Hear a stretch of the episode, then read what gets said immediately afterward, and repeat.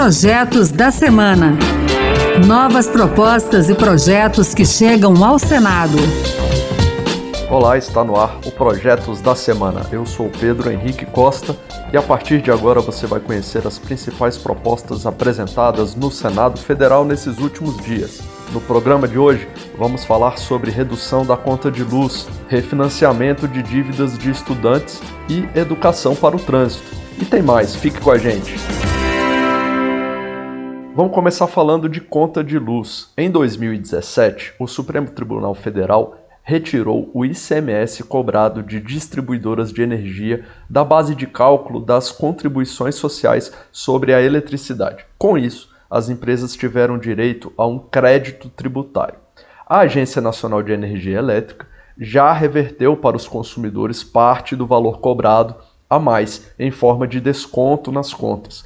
Nessa semana, a Comissão de Infraestrutura no Senado debateu o uso desses créditos. O presidente do colegiado, Fábio Garcia, do União Brasil de Mato Grosso, defendeu que essa seja a fórmula usada para o restante do crédito, que soma mais de 48 bilhões de reais. Ele apresentou um projeto regulamentando exatamente isso. Acredito que devam ser, na sua integralidade, revertidos ao seu pagador, que é o cidadão que pagou a sua conta de energia a maior com uma bitributação indevida ao longo do tempo. Acredito que seja justo com o consumidor que a gente pudesse fazer revisões tarifárias extraordinárias com o objeto específico de aproveitar a máxima capacidade de compensação de crédito das distribuidoras para baixar preços de energia elétrica no Brasil. O projeto do senador Fábio Garcia destina integralmente os créditos de PIS/COFINS já aos consumidores de energia elétrica com regras definidas pela ANEEL.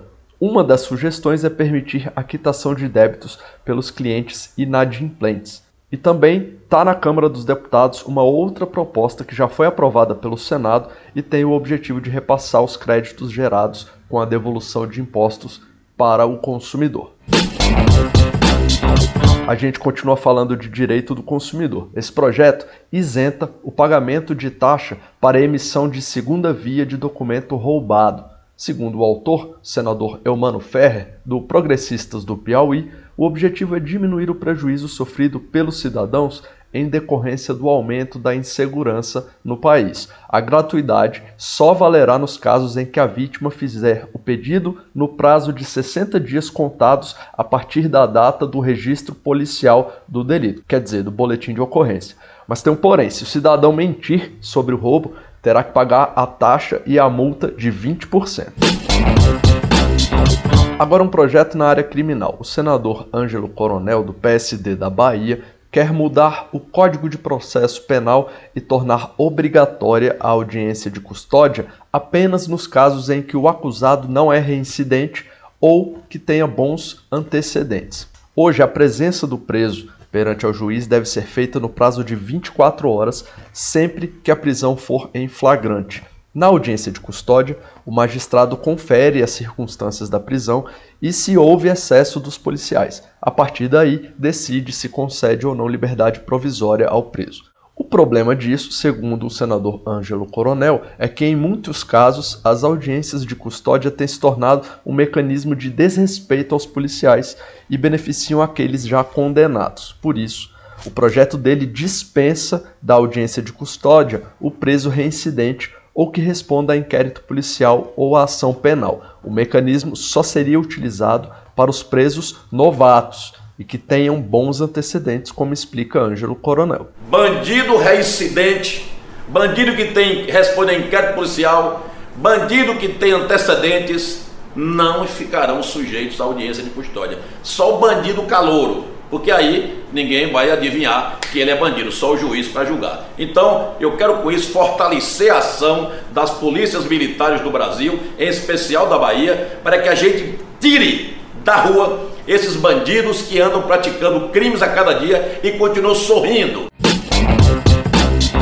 O assunto agora é educação. Esse projeto inclui no currículo escolar a educação para o trânsito.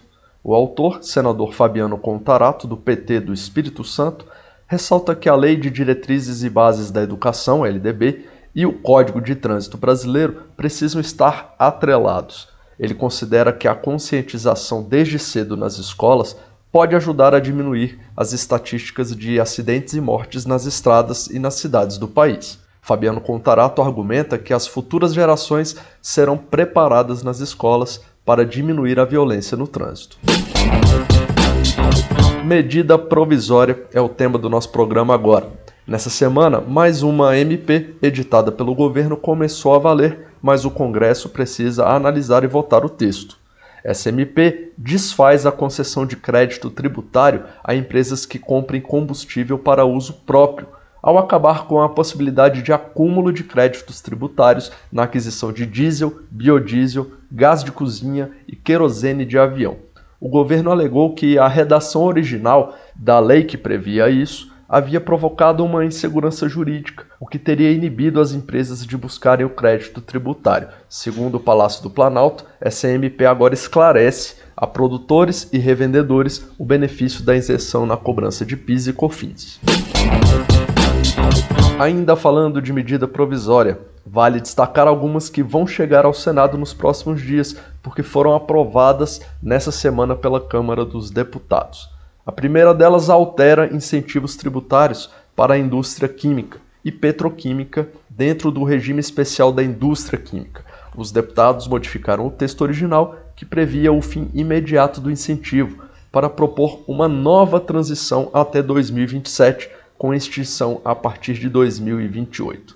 Em vez de acabar em 31 de dezembro de 2024, o incentivo vai até 31 de dezembro de 2027. Outra MP que vem para o Senado destina 700 milhões de reais para o Ministério da Cidadania.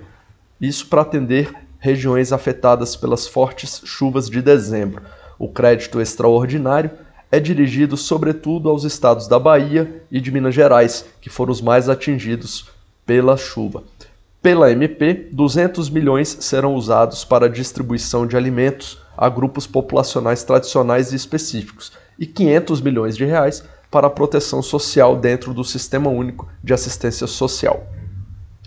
Por fim, mais uma medida provisória que agora será votada pelos senadores. Ela permite a renegociação de dívidas com o Fundo de Financiamento Estudantil, o FIES, de contratos formulados até o segundo semestre de 2017. Segundo o governo, o estoque de contratos dessa época é de 2,4 milhões com saldo devedor de quase 107 bilhões junto à Caixa e ao Banco do Brasil. A taxa de inadimplência desses contratos em atraso de mais de 90 dias é de 48,8%, quase metade, somando 7,3 bilhões de reais em prestações não pagas. Essa MP traz regras para limites de parcelamento, taxas e juros aplicados e modalidades de cursos que podem entrar no FIES. Por fim, vamos trazer um projeto que regulariza a profissão de tanatopraxista. Você sabe o que significa isso? Pois é, esse profissional é especialista na conservação e no preparo de corpos de pessoas mortas para o velório. A autora, senadora Soraya Tronic, do PL de Mato Grosso do Sul, explicou que a regulamentação da profissão se justifica pelo aperfeiçoamento da indústria funerária, além de aspectos ambientais e de saúde pública. Isso porque, nessa atividade, há manipulação de materiais químicos e biológicos que podem provocar efeitos adversos. A sua regulamentação em nosso país é demanda dos próprios profissionais e se justifica pelo aperfeiçoamento da indústria funerária e o crescimento da profissão. A função da tanatopraxia vai muito além de estética e de aparência. O objetivo e a sua importância é proporcionar um momento menos doloroso à família e aos amigos presentes. É isso aí, o Projetos da Semana fica por aqui. Você pode participar das leis do país. Acesse o E-Cidadania no site do Senado, leia as propostas, vote e você pode até apresentar uma ideia que, se tiver apoio na internet, pode vir a se tornar um projeto de lei. Bem interessante. Acompanhe o programa Projetos da Semana na Rádio Senado, toda sexta-feira, às duas da tarde, e no sábado, 8 da manhã. A gente também está na internet, é só entrar no site da Rádio Senado e baixar o áudio. Se você preferir, o podcast também está nas principais plataformas. Eu sou Pedro Henrique Costa, muito obrigado pela sua companhia e até o próximo Projetos da Semana. Projetos da Semana. Novas propostas e projetos que chegam ao Senado.